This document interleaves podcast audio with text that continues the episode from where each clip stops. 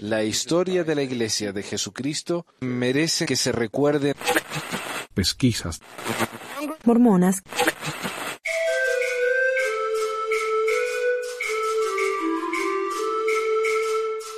Estamos de vuelta eh, con otro episodio de Pesquisas Mormones. Les habla Manuel, su pesquisador eh, de siempre, desde aquí, desde el centro, desde la sede del mormonismo en Utah.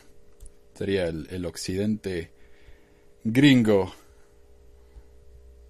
se podría decir. Así que bueno, estamos hoy de vuelta. Tengo varios temas para tratar, que en realidad es un tema, pero eh, separado como siempre, en varias partes. Y lo que yo quiero empezar es que he, he recibido varios mensajes.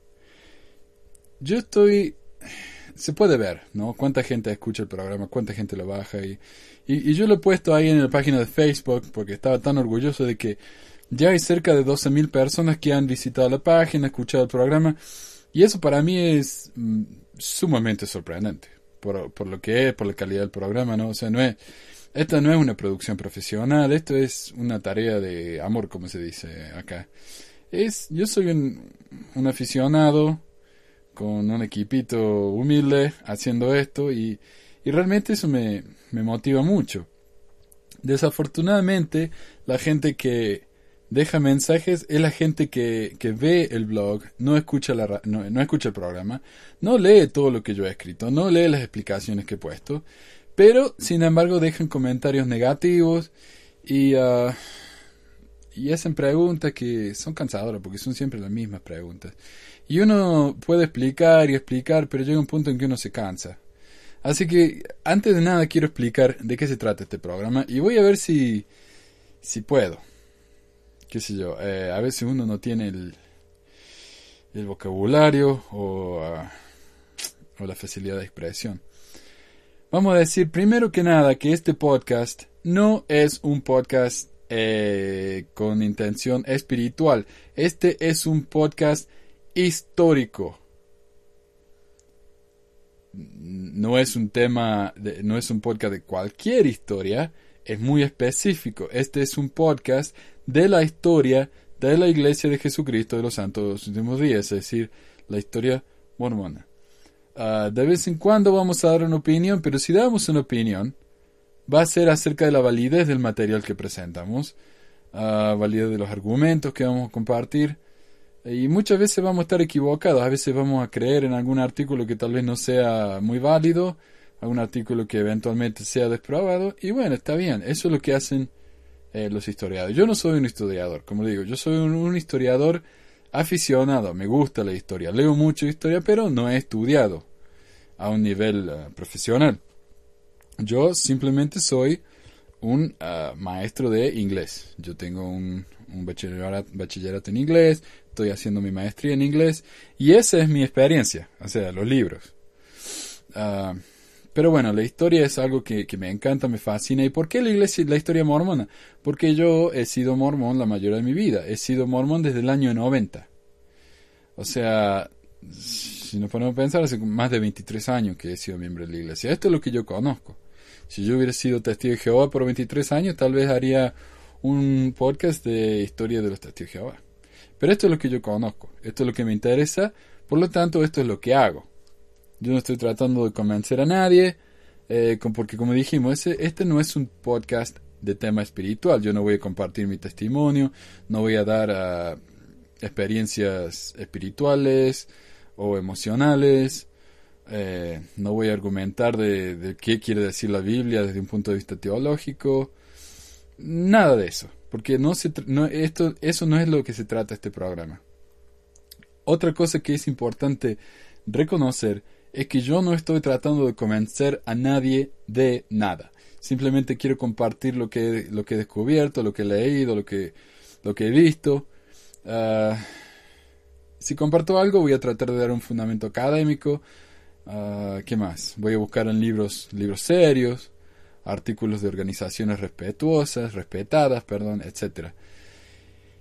Y, pero bueno, como digo, menciono esto porque muchos comentarios que nos han dejado de gente que obviamente no sabe lo que estamos haciendo, han dejado comentarios que son más bien ofensivos, lo cual me confunde, porque una persona religiosa no debería ser ofensiva, debería dar la otra mejilla, pero yo entiendo, esta gente que se siente, ah, ¿cómo se dice? Intimidada, tienen miedo de que tal vez lo que ellos creen no sea cierto, entonces si alguien dice un comentario que no sea completamente eh, positivo o, amistoso con respecto a esta gente, inmediatamente asumen de que uno es un antimormón, que uno tiene una intención de, convencer a la gente de que la iglesia está mal. Yo no tengo ninguna intención de convencer a nadie de nada. Ah, y quiero dar un par de ejemplos, ¿no? De, qué estoy hablando. Hay un miembro de la iglesia, un patriarca, historiador muy famoso dentro de, de la iglesia, por lo menos los medios académicos de la iglesia, se llama Richard Bushman. Y lo hemos mencionado muchas veces en el programa porque él escribió la biografía de José Smith, que salió hace unos dos o tres años. Se llama Rough Rolling. Y como digo, este hombre es un miembro activo de la iglesia. Pero él también es un historiador. Por lo tanto, él lo que hace como un historiador eh, de verdad él no esconde los hechos vergonzosos de la iglesia. Él, él explica que José Smith tuvo muchos defectos. Él, es cierto que él le mintió a Emma, que tuvo muchas esposas, que tuvo su aventura con, Fanny Alger, uh, ¿qué más? Que él fue a la cárcel por, ah, por ¿cómo se dice? Por ah, estafador, más que nada por engañar a la gente, ¿no? O sea, él no esconde nada. Pero al final del día él dice, esto, eh, esto es lo que pasó, pero yo, no como historiador, yo como persona, yo creo que José Smith fue un profeta. Los profetas tienen sus defectos, ellos son humanos, yo creo que él fue un profeta. La parte que yo respeto de él es que a pesar de que estas cosas que él, que nos comenta son cosas negativas, él tuvo el valor de salir y decirlas, ¿no? Y por supuesto, otra persona escuchando el mismo material tal vez llegue a una conclusión diferente. Yo lo que voy a hacer aquí es, yo no llego a ninguna conclusión, ni que sí, ni que no. Simplemente les digo lo que he aprendido, ustedes hacen con esa información lo que quieran. La otra comparación que quiero dar es de este hombre, y, he estado tratando de acordarme todo el día, ¿cómo se llama? Oh, Decker. Ah, no me acuerdo el primer nombre, pero es Decker. El hombre que escribió el libro anti-mormón tal vez más famoso, porque tiene una película que va con el libro, se llama eh, Los fabricantes de dioses. Y ese libro yo lo compré en una tienda evangélica. O sea que es fácil de encontrar y está en el internet si uno lo quiere leer. Y la película, partes de la película también están en el internet, especialmente en inglés. El libro se puede encontrar en español, fácil. Pero lo que yo quería decir es que este hombre Decker, ah, desde mi punto de vista, es sumamente deshonesto. Yo podría decir que después de haber leído el libro, yo no comparto nada, nada con él. Este hombre miente, inventa, transgiversa hechos, saca conclusiones muy, ah, muy rebuscadas para poder fundamentar sus argumentos, los cuales son, en mi opinión, completamente falsos. Este hombre tiene una intención de convencer a la gente de que la iglesia no es verdadera y lo hace por medio de mentiras. Este tipo de material es el que yo no voy a presentar en este programa. Tal vez presente el libro de, Decker y estoy pensando que, tal vez vaya a hacer una, una revisión, revisación del libro, una crítica, una especie de crítica, ir punto por punto y explicar todas las mentiras que, ha hecho este hombre. Entonces, pero a mí no me pueden decir que yo soy un defensor de la iglesia o que soy un anti-mormón, porque yo no soy ninguna de las dos cosas. Yo simplemente quiero compartir hechos históricos. Eh, si alguien dice que los mormones creen que en el templo se matan gallinas y se comen la cabeza, son mentiras. Y yo lo voy a decir. Ese es un hecho falso. Y lo voy a compartir y voy a decir, eso no es lo que creen los mormones. Como hicimos cuando compartimos el episodio de Mitt Romney, hubo un artículo que salió en Huffington Post y uh, Joel quiso compartirlo con nosotros, lo leímos al, al, al artículo y hablamos de él, dijimos dónde estaba equivocado y, eh, y dimos nuestras conclusiones. Y es que el artículo estaba en su mayoría equivocado, o por lo menos que tenía muchas partes equivocadas. Entonces, ojalá que haya quedado claro la intención nuestra en este programa, la intención mía. Pero, a ver, bueno, yo quería compartir un email que me llegó. Porque este es el tipo de email que, con el que estoy lidiando y con el que me estoy cansando realmente. Porque yo hablo desde un punto de vista de hechos históricos y la gente me responde desde un punto de vista emocional. Y yo entiendo, esto es un tema emocional, la religión es un tema emocional, pero esto no es de lo que se trata este programa. Y yo hasta ahora he publicado todos los artículos, todos los comentarios que me han hecho, a pesar de que están llenos de preguntas y son preguntas que no buscan una respuesta sincera. Yo los he publicado y les he dado una respuesta eh, eh, detallada, específica, pero lo que más me molesta es que después de dar una, después de perder todo ese tiempo explicando lo que quise decir, alguien más deja un comentario haciendo la misma pregunta. Entonces esto me muestra a mí que la gente esta no quiere aprender, no les interesa tener una respuesta, simplemente quieren discutir. Y este email lo voy a compartir porque este email va a ser el, primero que no voy a publicar. Pero voy a hablar de él en el, en el programa, así que tal vez le doy más ah, aire del que, del que tendría de, de otra manera. Pero bueno, el, eh, anónimo, por supuesto, todos esos comentarios son anónimos. Dice, ah, esto es en respuesta al episodio 10, 10, el cual trata con la traducción del libro de Mormon, y el email comienza. Esa era la misma pregunta con Jesús entre los judíos. La mayoría esperaba que se levantara con poder y gloria delante de todo el pueblo y se proclamara rey, como lo profetizaban las escrituras. Pero muy contrario a eso, fue humillado, tratado como delincuente, juzgado como blasfemo y asesinado como cualquier ladrón. Si esperabas más, no pasó, pero Él es nuestro Salvador y Señor. Igualmente, pese a las mentiras que digan de José Smith, Jamás nadie podría haber hecho lo que él hizo sin el consentimiento de Dios. uh, par de problemas. Este comentario compara a José Smith con Jesucristo. La comparación no es tan buena. Cualquier líder religioso que, que, haya sido ignorado, humillado, contradicho, etc., puede decir que ha sufrido igual que Jesucristo. Pero eso no quiere decir que estos líderes religiosos deberían ser comparados con Jesús. ¿Me explico? Simplemente decir Jesús fue humillado y asesinado, José Smith fue humillado y asesinado, por consecuencia José Smith es igual a Jesús. Es algo que en lógica se llama una falacia o un sofisma. Es decir, es una conclusión fallida e ilógica. Eh, y la parte donde dice jamás nadie podría haber hecho lo que él hizo sin el consentimiento de Dios, mucha gente han hecho lo que hizo José Smith. Ah, si vamos al punto de vista de, que él vio a Dios y todo eso, bueno, es un tema eh, espiritual y eso no es lo que hablamos en este programa. Pero del punto de vista de la organización que él hizo, del libro que escribió, muchos lo han hecho. Y con el nivel de educación de José Smith también. Pero bueno, eso es un hecho que quería compartir. Siguiendo el, el email de Anónimo, cada cosa escrita en el libro de Mormón, antes cuestionada por los enemigos de la verdad, evidencia el origen divino del libro pues a esas fechas no se sabía nada de las antiguas culturas indígenas y poco de las costumbres judías como eran reveladas mediante José Smith en el libro de Mormon. Comentario.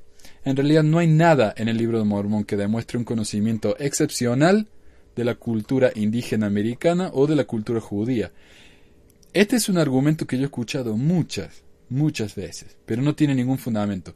Este es el tipo de explicación al que me refiero cuando digo que es una respuesta emocional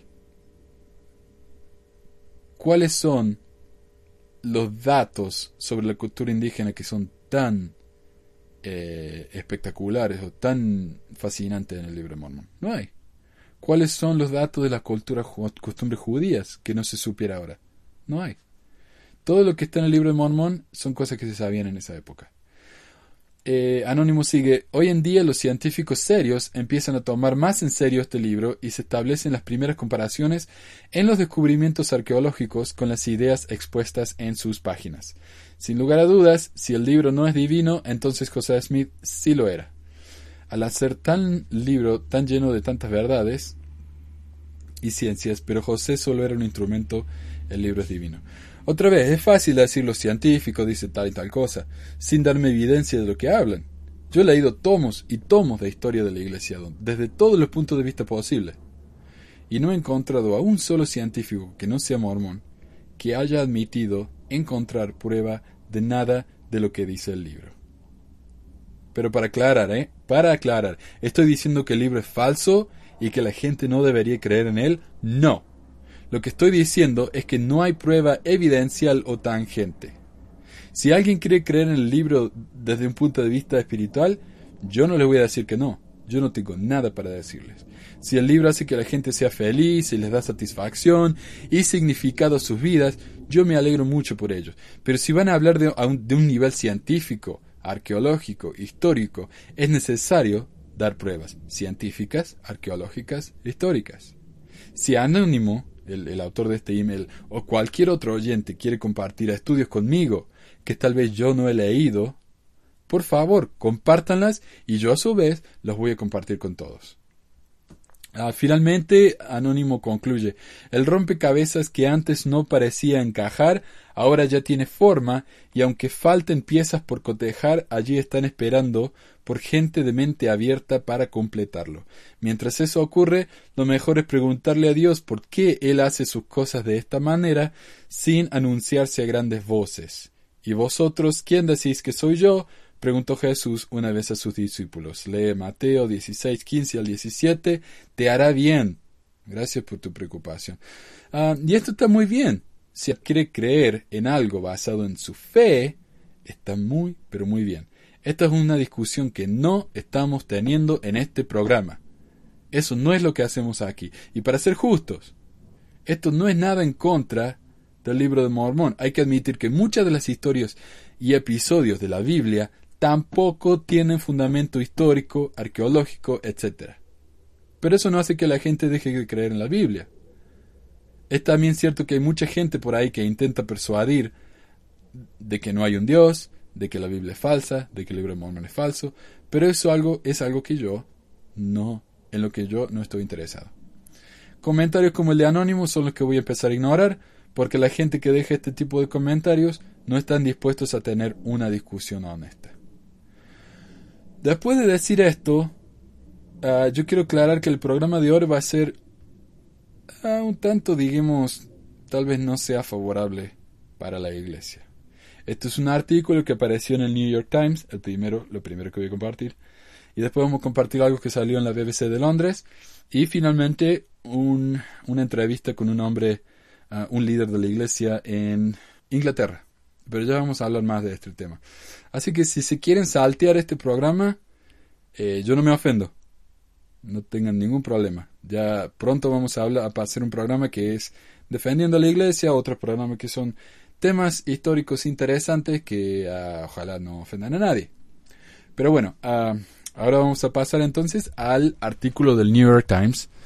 Y este artículo fue una entrevista con Hans Matson, un miembro de la iglesia en Suecia, uh, tal vez el miembro de la iglesia de más rango que ha abandonado la iglesia y que ha hablado acerca de ello. Y esto fue una entrevista con el New York Times y eh, aquí yo comparto entonces el artículo que, que he encontrado en él y otros más. Voy a leer el artículo del New York Times en su totalidad y hacer comentarios uh, mientras lo leo. Ok, el artículo dice, en la pequeña pero unida comunidad mormona donde creció, Hans Matson era un sólido creyente y un pilar de la Iglesia. Siguió a su padre y a su abuelo en el liderazgo de la Iglesia y finalmente se convirtió en una autoridad diaria, supervisando a la Iglesia de Jesucristo de los Santos los últimos días en Europa. Cuando al principio los creyentes de Suecia comenzaron a visitarlo con información sacada del Internet, que contradecía la historia y las enseñanzas de la Iglesia, las ignoró como propagandas antimormonas. Ah, como los susurros de Lucifer. Él les pidió a sus superiores que lo ayudaran a responder las dudas de los miembros, y cuando ellos parecían eludir las preguntas, el señor Matson comenzó su propia investigación. Cuando descubrió evidencia creíble de que el fundador de la iglesia, José Smith, era un polígamo, y de que el libro de Mormón y otras escrituras estaban plagadas de anomalías históricas, el señor Matson dijo que sintió la, eh, que sintió la fundación en la que había eh, construido comenzó a desmoronarse. En todo el mundo y en los Estados Unidos, donde la fe fue fundada, la Iglesia mormona está lidiando con una ola de duda y desilusión entre los miembros que encontraron información en el Internet que saboteó lo que se les fue enseñado sobre su Iglesia, de acuerdo a entrevistas con docenas de mormones y con aquellos que están investigando la Iglesia. De hecho, y este es un comentario mío, de hecho, ah, hace poco, tal vez un año atrás, un líder de la Iglesia, creo que se llama Jensen, que es como el portavoz de la iglesia, dijo, esta es tal vez la hemorragia de miembros más grande desde Kirkland. Y eso fue un comentario chocante realmente para la iglesia. La iglesia, por supuesto, tuvo que salir y, explicar lo que quiso decir, pero es un problema grande. La gente está leyendo en el Internet la verdadera historia de la iglesia y se están asustando, porque no es lo que la iglesia dice. Sentí que había un terremoto bajo mis pies, dijo Matson, quien ahora es una autoridad de área, emérita. Todo lo que me habían enseñado, todo lo que publiqué, todo lo que estaba de lo que estaba orgulloso, simplemente se derrumbó bajo mis pies. Fue una perturbación física y psicológica terrible. La decisión del señor Matson de hacer públicas sus dudas, en una iglesia cuyos máximos dirigentes comúnmente deliberan en privado, es un síntoma que muestra que la Iglesia enfrenta retos serios no solo desde afuera, sino también por parte de escépticos de adentro. No escépticos, escépticos. Eh, Greg Prince, un historiador y empresario mormón de Washington, quien ha ocupado posiciones de liderazgo, en la iglesia local, comparte las dudas del señor Matson. Ah, de hecho, este hombre, Greg Prince, fue el que escribió ah, el libro sobre presidente McKay. Un libro muy interesante, grande también. Pero bueno, el señor Prince dijo, imagínense que un cardenal católico de repente va a los medios de comunicación y dice acerca de su propia iglesia, yo no sé mucho acerca de estas cosas. El señor Prince dijo, ese es el nivel del que estamos hablando aquí. Dijo sobre el señor Matson, él es, que yo sepa, el oficial de la Iglesia con el cargo más alto que haya hecho público sus preocupaciones, quien ha tenido una crisis y que estuvo dispuesto a hablar de ello porque tal vez eso nos ayudará a todos a resolverlo. Por supuesto, si yo tengo una duda sobre la Iglesia y me la guardo, en vez de compartirla, eh, se va a hacer peor. Y el problema con el hombre este Matson es que él compartió sus dudas con los líderes de la Iglesia y los líderes de la iglesia lo ignoraron. A ver.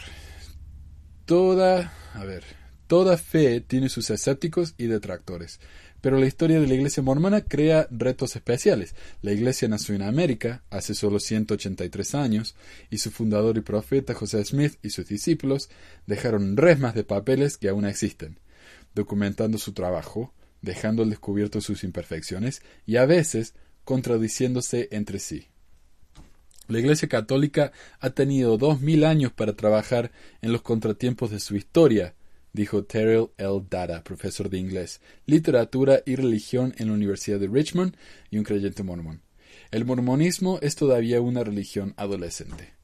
El señor Givens y su esposa Fiona recientemente presentaron lo que ellos llamaron las sesiones de crisol de fe para los mormones en Inglaterra, Escocia e Irlanda que tienen dudas. Cientos atendieron cada evento. A veces están a punto de irse de la iglesia y a veces simplemente se trata de miembros fieles que están buscando claridad y comprensión para añadir a sus fes, dijo el señor Givens, quien organizó una charla similar en julio en Provo, Utah, y quien tiene otras planeadas en los Estados Unidos. La iglesia no, no patrocina estas sesiones. Oh, la Iglesia no patrocina estas sesiones, dijo el señor Gibbons, pero los obispos dan su aprobación. Eric Hawkins, portavoz de la Iglesia, dijo que cada iglesia se encuentra con este desafío y agregó La respuesta no es tratar de silenciar a los críticos, lo cual es sumamente cierto. No hay que tratar de callar a los críticos. Hay que escucharlos y hay que explicar de una manera adulta y respetuosa. En vez de tratarnos como si fuéramos niños de 5 años que no saben nada, trátenos como adultos. Eso es todo lo que voy a decir. Ok. Uh, tratar de silenciar a los críticos, sino de proporcionar tanta información y tanto como sea posible para apoyar a los que puedan verse afectados. El señor Hawkins también dijo que la Iglesia Mormona, que cuenta con 14 millones de miembros en todo el mundo, agregó más de un millón de miembros cada tres años. El señor Matson y otros dicen que la disolución está infectando a los mejores y más brillantes en la Iglesia.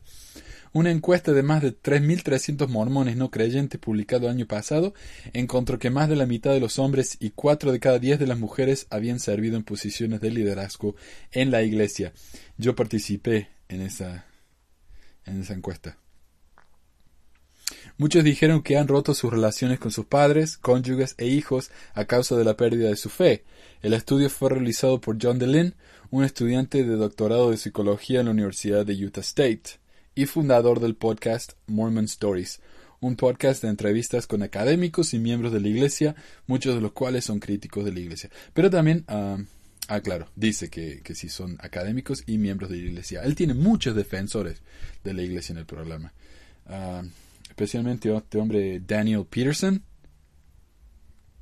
que es uno de los tal vez defensores más famosos y menos respetados del, de la iglesia. Muchos de los líderes de la iglesia están al tanto de los que dudan en su medio. Elder Jeffrey Holland, quien sirve como uno de los doce apóstoles de la iglesia, justo debajo de los tres miembros de la primera presidencia, dijo en abril en la conferencia general semestral de la iglesia en Salt Lake City, por favor, no tengan pánico. Si de cuando en cuando surgen asuntos que deben ser examinados, comprendidos y resueltos, tales problemas son existentes y serán disipados. Lo que otra vez para mí es sumamente deshonesto, porque cuando se le preguntaron estas, estas, se le hicieron estas preguntas al Elder Holland, él se rehusó a responderles. O sea que para mí, otra vez, aquí otro ejemplo de la, de la ¿cómo se llama? deshonestidad que, rige, ¿no? Que hay que hacerse a un lado, hay que abandonar y hacer como hizo Richard Bushman, decir la verdad, los hechos. Y una vez que uno tiene los hechos, empezar a lidiar con ellos, explicarlos, verlos desde un punto de vista diferente. Pero esconderlos, enterrarlos, ponerlos bajo la alfombra, eso no sirve. Pero bueno, siguiendo con el artículo. El señor Matson sirvió como un joven misionero en Inglaterra. Su esposa Bridget es una conversa ellos criaron a sus cinco hijos en la iglesia mormona en Suecia, la cual está allí desde 1850 y cuenta con 9.000 miembros. Él y su hermano gemelo, Leif, avanzaron en rasgos de liderazgo y en el 2000 Hans Matson se convirtió en el primer sueco en ser llamado como autoridad general. Sirvió hasta el año 2005 cuando tuvo una cirugía de corazón. Durante la semana trabajó en marketing de tecnología y los fines de semana viajó mucho por Europa predicando y organizando a los creyentes. Vivía dentro de una burbuja y éramos muy felices, dijo el señor Matson. Ah, esto es algo que, que, voy a empezar a hacer. Espero que no les ofenda los acentos. Porque yo no quiero que se aburren de mi voz, así que por eso más que nada hago los acentos. Y porque uno de eh, mis podcasts favoritos Bible Geek, el hombre que hace el, podcast, Robert M. Price, uno de los, para mí, uno de los académicos más brillantes ah, que hablan acerca de la Biblia. Él es un, un erudito de la Biblia y yo tengo un libro firmado por él, así que él es mi inspiración, así que si le copio, sí, le estoy copiando a Robert Price, así que perdón. Y si les ofende los, eh, los, los acentos, no se preocupen, no estoy tratando de ofender a nadie tratando de darle un poco de variedad nomás. A ver, las primeras dudas se le presentaron a Matson cuando miembros de la iglesia investigaron en el Internet para preparar una clase de escuela dominical. Hay docenas de sitios web que presentan puntos de vista críticos de la fe. Algunas de las preguntas fueron 1. ¿Por qué la iglesia siempre representa a José Smith traduciendo el libro de Mormón, usando las planchas de oro, cuando los testigos lo descubrieron mirando en un sombrero, a una piedra de evidente, una roca que él creía que le ayudaba a encontrar tesoros enterrados? Ah, yo creo que hasta hoy nunca he visto una publicación de la iglesia donde muestran a José Smith realmente como él tradujo el libro de Mormon. No existe esa, esa imagen en la iglesia. Ah, ¿Por qué fueron los hombres negros excluidos del sacerdocio desde mediados de 1800 hasta 1978? ¿Por qué dijo José Smith que el libro de Abraham, ah, una de las escrituras principales, fue una traducción de antiguas escrituras hebreas escritas por el patriarca Abraham, cuando egiptólogos ahora identificaron, identifican al papiro utilizado en el texto como un libro funerario común que no tiene nada que ver con Abraham? Y esto es algo que vamos a tener que hablar eventualmente cuando llegamos a esa parte de la historia. El libro de Abraham fue traducido de unos papiros que, según José Smith, decían lo que dice el libro de Abraham, pero ahora lo han traducido a ese libro y lo que dice el libro del papiro no tiene nada que ver con lo que está en el libro de Abraham. Vamos a hablar más en detalle porque es un tema fascinante. Pregunta número 4. Es cierto que Smith tomó docenas de esposas, algunas de las cuales tenían solo 14 años de edad y algunas ya casadas con otros líderes mormones, causando gran sufrimiento a su esposa Emma. Para ser justo, yo creo que solamente tuvo dos esposas de 14 años, todas las demás fueron mayores. Sobre la última pregunta, el señor Matson dijo, eso fue un poco chocante. Y yo no sé por qué hasta ahora seguimos negando que José Smith tuvo esposas múltiples cuando es un hecho conocidísimo, muy documentado y obvio. Y, no necesita... Eh, y no significa que José Smith no haya sido un profeta. Brigham tuvo muchas esposas. Todo el mundo sabe y nadie deja de creer en Brigham. O sea, ¿por qué seguimos mintiendo? Yo no, eso es algo que yo no entiendo. Mientras más uno mienta, más decepcionados van a estar los miembros de la iglesia cuando descubren la verdad. Entonces yo digo, la iglesia tiene que ser honesta desde el principio.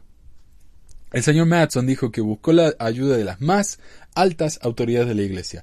Él dijo, uno de los apóstoles más mayores vino a Suecia a pedido, suyo y le dijo y le dijo a una reunión de mormones que tenía un manuscrito en su maletín que una vez publicado proporcionaría o probaría que todos los escépticos están equivocados.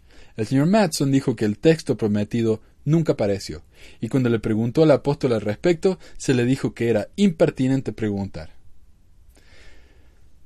El señor Matson se negó a identificar al apóstol, pero otros dijeron que se trataba del elder Elton Perry miembro del quórum de los doce apóstoles. El elder Perry, quien ahora tiene 91 años, 91 años, confirmó a través de un portavoz de la iglesia que hizo una visita a la rama en Suecia con los miembros escépticos, pero dijo que recordó haber satisfecho todas las preguntas con una carta escrita por el Departamento de Historia de la Iglesia.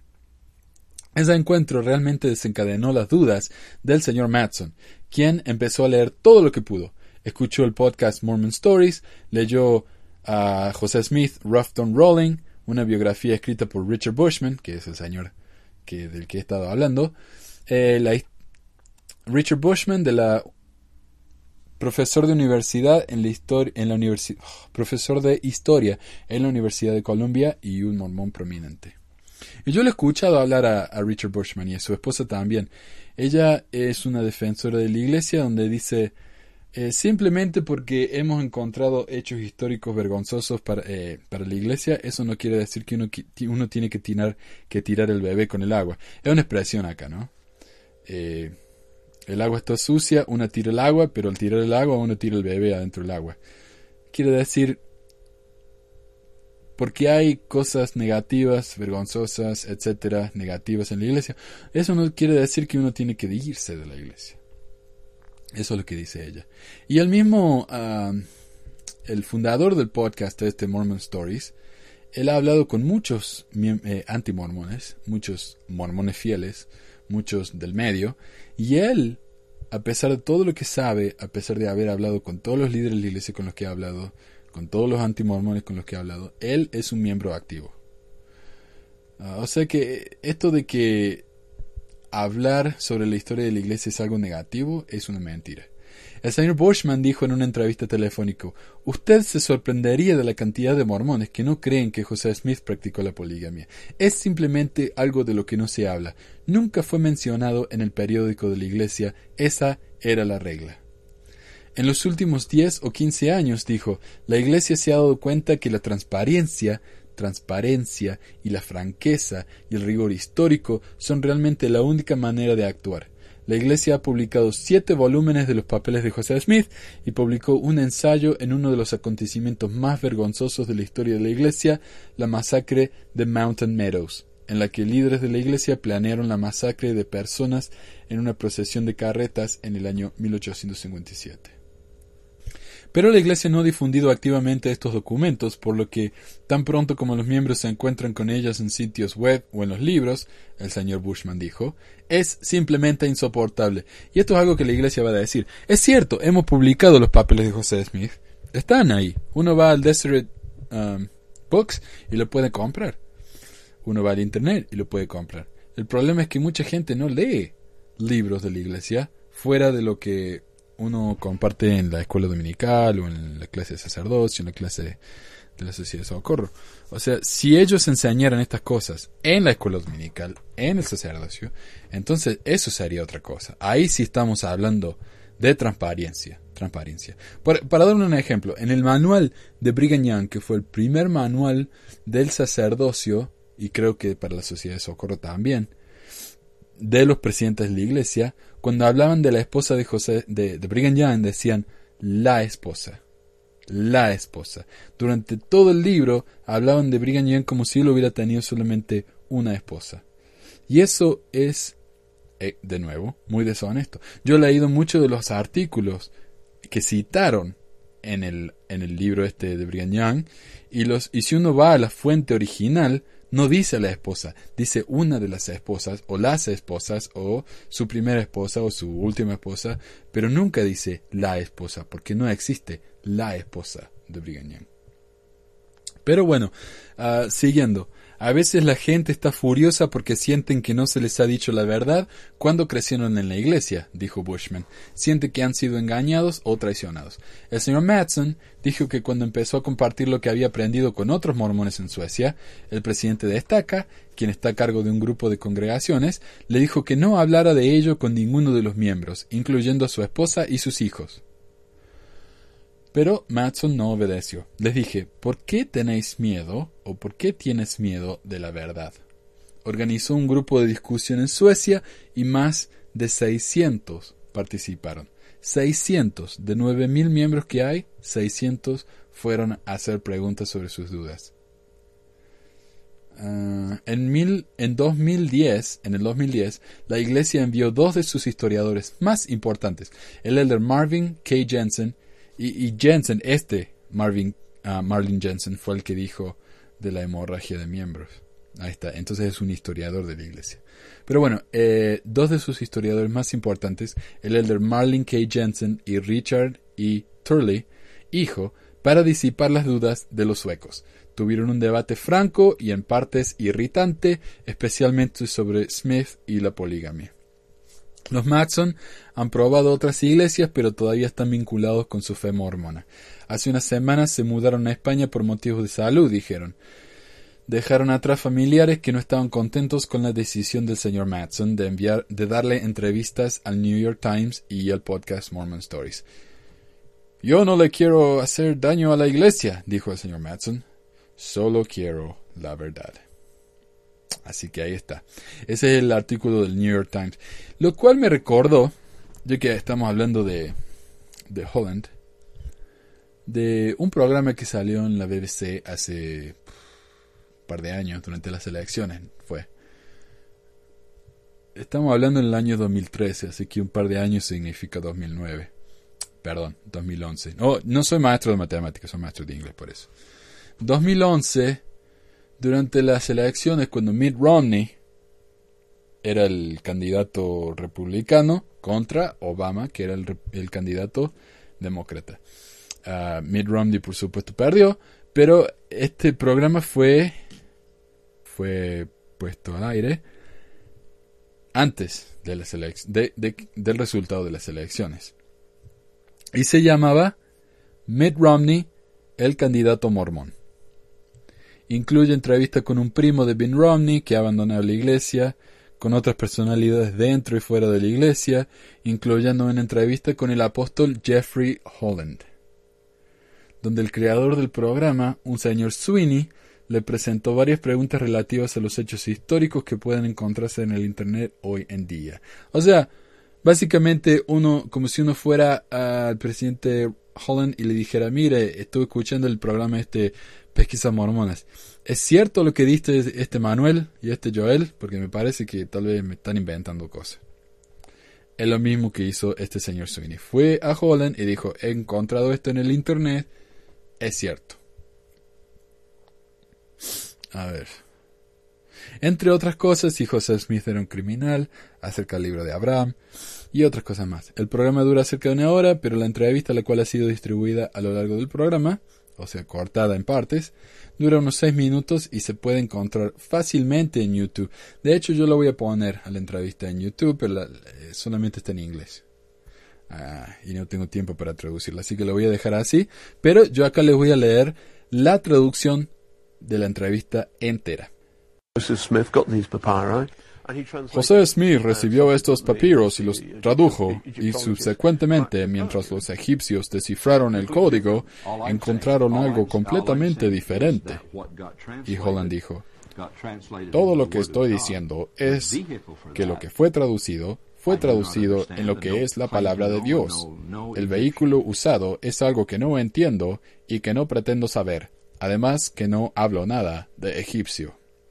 Esta es una explicación muy común y una explicación que Terrell Givens, eh, ya lo mencionamos ahí arriba, él y su esposa Fiona, que dieron sus presentaciones en Inglaterra.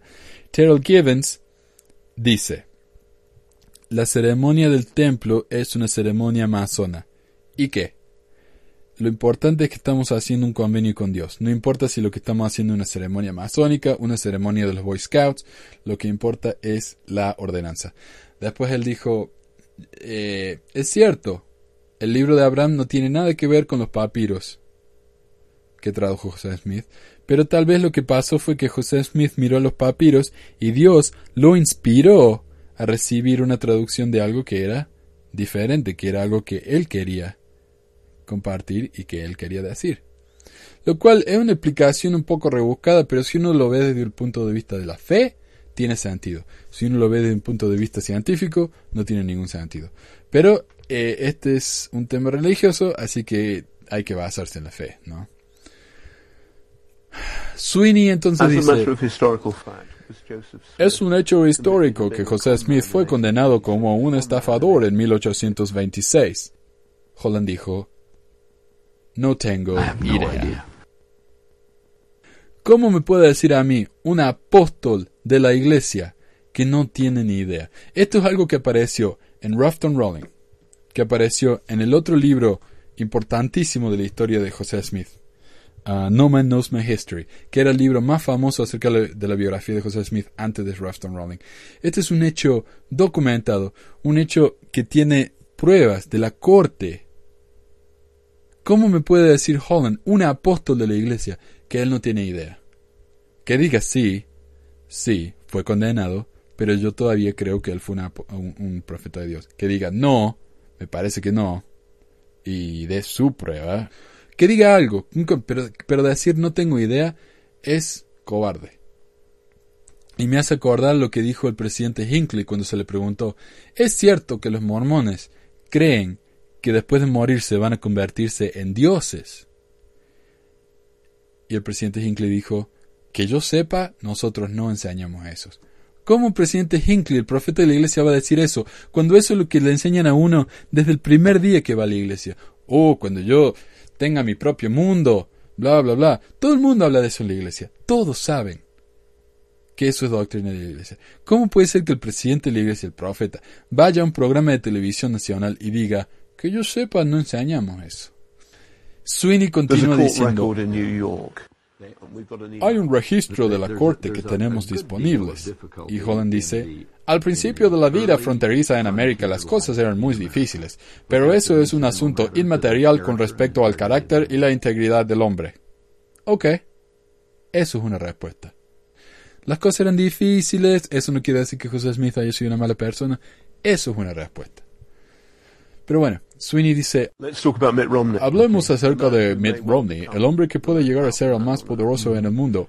Como un mormón en el templo, por lo que me han dicho, él habría hecho un juramento que nunca diría lo que pasó en él. en el templo y que si lo hacía debería cortarse la garganta. ¿Es cierto eso? No es cierto. No tenemos castigos en el templo. Pero en el pasado lo sabían tener. Lo sabíamos tener. O sea, otra vez, acá Holland miente. Cuando Mitt Romney fue al templo, eso era parte de la ceremonia. Uno ponía su dedo en el cuello y lo, y lo movía a través del cuello como que se iba a cortar la garganta. Eso era parte del templo. Y el templo ha cambiado. Si uno, si ustedes han sido, ido al templo en los últimos 10 años, se dan cuenta, por ejemplo, que la parte de, los lavados son más rápidos ahora. Es, es, muy diferente. No me acuerdo cómo se llama la eh, unción. Es diferente. El templo cambia. Y eso es una cosa que cambió. Cuando Mitt Romney fue al templo, él hizo esa promesa porque eso fue un cambio que se hizo en los años no sé si fue el principio de los 90. Y Mitt Romney seguro que fue al templo en los 70. Ah, o sea que es cierto, no tenemos castigo en el templo ahora, pero sí cuando fue Mitt Romney. Sweeney. Por eso, él hizo un juramento prometiendo no decir nadie, a nadie, bajo pena de muerte, que cortarse la garganta. Bueno, el juramento fue hecho con respecto a la ordenanza en el templo. Suena masónico, señor, suena masónico. Y Holland dijo, bueno, es similar a una relación masónica. Sweeney, ¿quién es potencialmente el hombre más poderoso en el mundo? Hizo un juramento, no sé lo que habrá querido decir en su época, que nunca diría a nadie lo que vio allí. Holland dice que no revelaría su promesa personal con el Señor. Asumo que todos los candidatos de cualquier religión, ya sea evangélico, católico romano, Rick Santorum, Newt Gingrich, Osama, perdón, el presidente Obama, Osama. Asumo que cualquiera que tenga una relación con Dios ha hecho una promesa de algún tipo. ¿Qué tipo de lealtad a Dios y de otra manera, qué tipo de Dios es ese. Es cierto, si uno cree en Dios, uno hace una promesa con Dios, pero eso no quiere decir que uno tiene que mantener esa promesa secreta. Al contrario, yo creo que uno tiene que compartir esa promesa para inspirar a otros, para mostrar un ejemplo. ¿Por qué no solamente ocultar esa, ese compromiso, no solamente ocultar el compromiso, sino prometer que uno se va a cortar la garganta si lo, si lo comparte. Es un poco extraño. pero bueno, las preguntas de Sweeney son también medio pavas, pero eh, la pregunta que hace ahora es ¿Qué es el Comité de Fortalecimiento de los Miembros? Y Holland dijo, el Comité de Fortalecimiento de los Miembros fue creado hace un tiempo para proteger a, las, a la Iglesia de prácticas predatorias de los polígamos. Y Sweeney pregunta, le pregunté qué era. Holland, es lo que le dije. Eh, lo que está bien. una otra pregunta pava de Sweeney. Sweeney, y todavía existe. Holland, todavía existe. Sweeney. Y existe para defender a la iglesia de los polígamos. Holland. Esa es su tarea principal. Sweeney. ¿Y cuáles son sus tareas secundarias? Holland. Supongo que es proteger a la iglesia en general, prestar atención y cuidar de cualquier influencia insidiosa, pero en todo sentido práctico, todo lo que se hace es cuidar de la poligamia. Esa es la esencial y sustancial parte de su trabajo, pero no estoy en el comité, así que no puedo hablar. Yo le voy a explicar lo que hace el comité este, fortalecimiento de los miembros. Lo que hace este comité es cuando uno se, eh, cuando uno se muda y uno no hace cambio de dirección, lo que hace este comité es lo busca uno. Lo busca, eh, si uno no se hace fácil encontrar, le preguntan a la familia, llaman a la familia, llaman a los amigos, llaman a la gente en el barrio antiguo, le preguntan, ¿sabe dónde se fue? Lo estamos tratando de encontrar. Gente que ha dejado la iglesia pero que no borra su nombre de los registros. Eh, se ven en una situación en la que tienen que borrarse los registros porque si no, no lo dejan en paz. Y eso es lo que hace el comité del fortalecimiento de los miembros. Y, pero bueno, Sweeney. La iglesia rechaza a su gente. Lo cual es una iglesia, es una pregunta que yo creo que es bastante negativa y de mala onda. Una pregunta muy mala onda. Ah, la palabra que usa Sweeney es shun. Shun significa, eh, significa rechazar, significa abandonar, dejar de lado, prohibir una interacción. O sea, si yo, yo shun a mi hijo, no le voy a hablar más. Voy a decirle a todo el mundo que conozco yo que no le hablen. Eso significa shun. Y entonces, acá Sweeney pregunta si, es, si la iglesia hace eso. Y Holland dice, No, no, of course we don't. no, no, por supuesto que no. No usamos esa palabra y no conocemos esa práctica. Si yo tuviera un hijo este mismo día, dado el oficio que tengo y la exposición que eso significaría, si tuviera un hijo o una hija que abandonara la iglesia o quien esté siendo alienada, yo te puedo decir, no abandonaría contacto con ese hijo ni lo cortaría de mi vida. I would not cut that child out of family life. Y esta respuesta sí me gustó. Mostró sentimiento, porque si ustedes ven la entrevista, en esa parte como que él se, se le hace un nudo en la garganta, ¿no? Pero es una, una respuesta valiente y honesta. Porque yo creo que sí, la iglesia no, no hace eso a la gente. Miembros de la iglesia sí, pero la iglesia en sí no. En esta parte, Sweeney le pregunta al Elder Holland si la iglesia bautiza por los muertos, a lo que Holland responde que sí, y Sweeney, y Sweeney pregunta, Why? ¿y por qué? Y Holland dice, porque creemos en que la justicia y misericordia de Dios todos tienen la oportunidad de salvarse. Pero ustedes se bautizan por víctimas del holocausto. Ya no, por la misma razón. La misma conversación sería compartida con cualquiera. Es una invitación. Uh. Y es cierto, es cierto. Este es el problema. Si lo vemos desde el punto de vista mormón, esta es una ceremonia que uno hace en caso de que la persona en el mundo de los espíritus la acepte. Tal vez no la acepte y en ese caso la eh, ceremonia no tiene ninguna validez. El problema que se armó con los judíos es que para los judíos, en su fe, si yo hago una ceremonia, un bautismo, confirmación o lo que sea, aquí en la tierra, por una persona que ha muerto, esa ceremonia es válida en toda la eternidad. Por lo tanto, para los judíos es muy insultante, es casi una ofrenda terrible que alguien se bautice por ellos, porque en su opinión ese bautismo es válido. Y no es que la persona muerta pueda decir que sí o que no, el bautismo es válido, punto. Y ese fue el problema. Y eso es lo que la iglesia no, no entendió. Sweeney dice, pero si tú fueras judío y tu abuelo o abuela fueran asesinados durante el holocausto porque eran judíos, ¿no te parece que es insensible bautizarlos como mormones? Holland, ya hemos resuelto eso y hemos admitido que fuimos insensibles. Eh, así que lo dejamos, lo hemos dejado de hacer. Pero nunca fue nuestra intención ser ofensivos. Nunca quisimos que fuera algo que les hacía abandonar su judaísmo. En el tiempo y las eternidades tenemos la libertad de elegir si vamos a aceptar esta invitación. Es la misma invitación que le hacemos a los ciudadanos judíos o musulmanes o a cualquier otra persona hoy en día. Si estás interesado, si lo quieres, puedes venir y reclamarlo. Algunos críticos dicen que todavía lo están haciendo. Y Dice, no con nuestra bendición, no con nuestro esfuerzo, lo cual es cierto. Por ejemplo, Hitler ha sido bautizado unas tres o cuatro veces en la iglesia.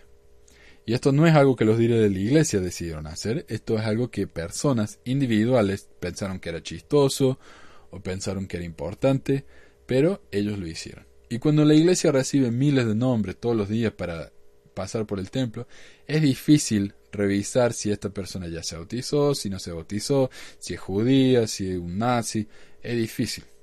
Entonces, en desde ese punto de vista es cierto, la iglesia no lo hace a propósito, pero pasa. Ah, Sweeney dice, un número de personas que han dejado la iglesia, más de 30, han hablado conmigo, y hay una distancia enorme entre lo que me dicen ellos y lo que me dice usted. Y Holland dice, bueno, ¿por qué no nos sentamos juntos? Eso puede ayudar. Si me quiere dar la lista, nos let's talk. Y de hecho, trataron de juntarse. Esta gente trató de juntarse con Holland y Holland eh, no les respondió. Así que algo que dijo para la cámara, pero que no fue cierto. Sweeney, They said to me, Ellos creen que la iglesia mormona es una secta parecida a la iglesia de cienciología, pero más inteligente y más poderosa. Y Holland dice, y bueno, si eso es lo que creen, es probablemente algo bueno que se hayan ido, porque no somos una secta. Yo no soy un idiota. Yo leí un par de libros y fui a la escuela, a una escuela bastante buena. Y elegí estar en esta iglesia por la que siento, ah, por la fe que siento y por la inspiración que recibo. Muy bien. Un poco mala onda la parte en la que dijo me alegro que se hayan ido, pero eh, una respuesta en general eh, válida, honesta. Sweeney pregunta, No, I'm not calling yo no estoy diciendo que sea una secta, pero hablé con gente que dice que es una secta. Y acá Sweeney me de- decepcionó mucho. Muy cobarde la, la respuesta. Y Holland dice, And, and if people want to call us a cult, yo he hablado con gente también. Y si nos quieren llamar una secta, pueden llamarnos una secta. Pero somos 14 millones y creciendo. Y me gustaría pensar que me respeta lo suficiente como para decir, este hombre no es un dodo. seem like a dodo. Ahí ya no tengo comentario porque no sé qué es un dodo. Me imagino que es el pájaro ese de Ice Age, ¿no? Y esa fue la entrevista con Holland en la BBC. Partes muy válidas, partes que me gustan, partes que me parecen muy cobardes y que ojalá hubiera sido un poco más valiente en sus respuestas y honesto. Ya estamos llegando a la hora del programa, así que nos vamos a tener que apurar, pero falta poco, falta poco. Este último es una entrevista ah, con un señor Tom Phillips, quien era un expresidente de destaca en Inglaterra, Inglaterra, no Australia, quien recibió la segunda investidura. Ahora, la segunda investidura es algo que yo nunca había escuchado. Esta es una ceremonia recibida por miembros que han probado ser muy fuertes en la iglesia y a quienes se les ha prometido el reino celestial. Es decir, cuando uno recibe la segunda investidura, el reino cele- celestial es eh, garantido casi. Y estas son las únicas personas que pueden cometer el pecado en contra del Espíritu Santo, que es el pecado más grave que hay. Ah, como alguien mencionó, es interesante pensar por qué Dios elegiría a alguien para recibir la segunda investidura si luego esa persona abandonaría la iglesia. Finalmente, la segunda investidura es algo iniciado por José y Emma Smith en Nauvoo, y nadie estaba seguro si la ceremonia aún continuaba hasta nuestros días, hasta que Tom Phillips habló de su experiencia. O sea que sí, continúa hasta nuestros días. En una carta al Elder Holland, Phillips explicó que cuando recibió su segunda investidura, Holland le dijo, ahora estamos sellados.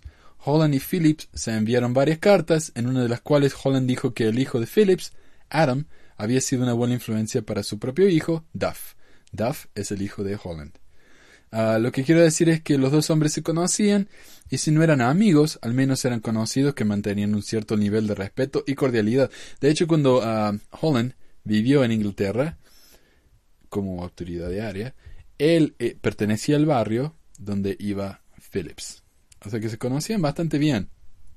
Phillips también explica que, como en el caso de Matson, varios miembros vinieron a contarle de sus dudas y para poder responderles con autoridad comenzó a estudiar la ciencia, la historia de la iglesia, con el resultado de que él también tuvo que admitir que no sabía si la iglesia era verdadera y eventualmente estuvo convencido de que no lo era.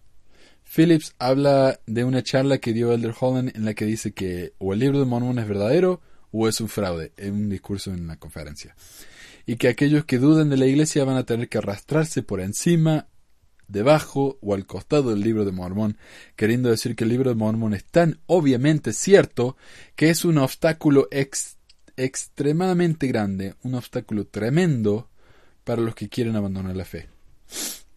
O sea que si yo, por ejemplo, abandono la fe hoy en día, tengo que abandonar la fe, pero admitiendo que el libro de Mormón es verdadero. Eso es lo que me dice Holland. No hay duda de que el libro de Mormón es verdadero.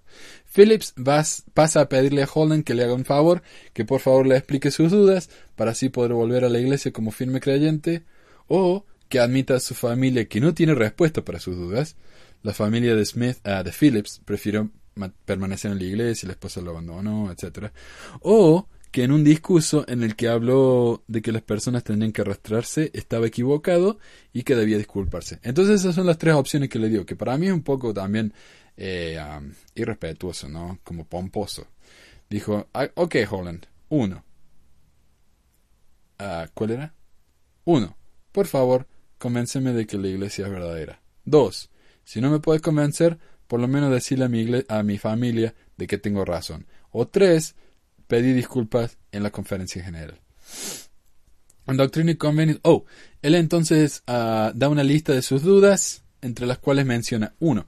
Doctrina y Convenios 7767 dice que el mundo fue organizado en 6.000 años, cuando la evidencia obviamente contradice esto. 2. El libro de Mormón dice que los indios americanos provienen de un grupo de judíos que cruzaron el Atlántico, pero los arqueólogos no han encontrado ninguna prueba al respecto. Este es para mi amigo anónimo acá.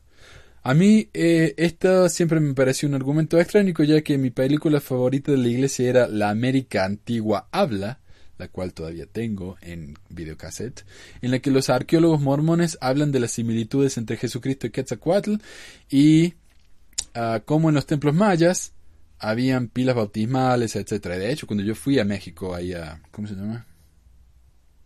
Tulum, yo veía la- la- las ruinas, veía lo que mostraban en la película esta y yo estaba fascinado. Contentísimo de poder ver esto en persona. Digo, acá está la prueba de que la iglesia es verdadera. Pero en una entrevista en Mormon Stories escuché a un arqueólogo de Farms, uno de los grupos apologistas de la iglesia, o defensores de la iglesia, admitir que hace ya rato que no creen en ninguna de esas explicaciones. O sea, todo esto acerca de Quetzalcoatl, de los templos mayas, no, ya no creen más en eso. Desafortunadamente, se olvidaron de decirle eso al público. Porque mucha gente, muchos todavía me, escriben a mí, me dicen, eh, pero ¿y los mayas y Quetzalcoatl? Sí, desafortunadamente la iglesia ya no cree en eso. Perdón. Ah, perdón que no les avisan. Y el hecho de que no lo comparten de manera más pública es, en mi opinión, un tanto deshonesto. En un programa que hicimos acerca de Quetzalcoatl, uno de los primeros programas ya al principio, hablamos más acerca de esas teorías, así que les recomiendo que lo escuchen si no lo han hecho todavía. Y hablamos con un hombre que es, bueno, él, es americano, pero eh, vive en México, estudió mucho él acerca de esto porque él es un evangélico ahora y la, la voz de él es bastante interesante, así que yo le recomendaría que lo escuchen. Es uno de los episodios más interesantes que hemos hecho hasta ahora, especialmente también por nuestro amigo ah, Ben, que, que fue el que estuvo en el programa y habló acerca de esto. El libro de Mormón, oh, a ver qué punto es este, uno, dos, tres. El libro de Mormón habla de millones de nefitas y lamanitas, pero no se han encontrado ninguna evidencia al respecto, mientras que hay muchísima evidencia de la invasión romana en Inglaterra, por ejemplo, o hay caminos, monedas, armaduras, templos, etcétera, provenientes, ah, no hay, perdón, no hay caminos, monedas, armaduras, templos, etcétera, provenientes de la civilización nefita. Por ejemplo, en la batalla en el Cerro Cumorra sola hubieran supuestamente más de un millón de muertos, pero hasta ahora no se ha encontrado ni un solo hueso. 4. El libro de Abraham probó ser un fraude y José dijo que no había esposas plurales en un tiempo cuando se sabe por sentado que las tenía. Si José mintió con respecto a la poligamia, ¿cómo más nos mintió? 5. La historia de los lamanitas eh, la historia de que los lamanitas se volvieron negros a causa de un castigo es sumamente racista y va en contra de todo lo que la ciencia nos ha enseñado. También tocamos este tema en el episodio 2, el Día de los Lamanitas, así que también se lo recomiendo. El hermano Phillips continúa en esa misma manera por un par de páginas más y pregunta por qué debe creer, ya que dos autoridades generales le dieron respuestas diametralmente opuestas a sus preguntas, y la razón por la que esto pasa, la razón por la que dos miembros de la Iglesia con el mismo nivel de autoridad y conocimiento pueden dar respuestas tan diferentes, es porque la Iglesia no tiene una posición oficial al respecto. Si la Iglesia publicara un manual para la escuela dominical respondiendo las respuestas de los miembros de la Iglesia, no tendríamos que andar inventando o adivinando las respuestas.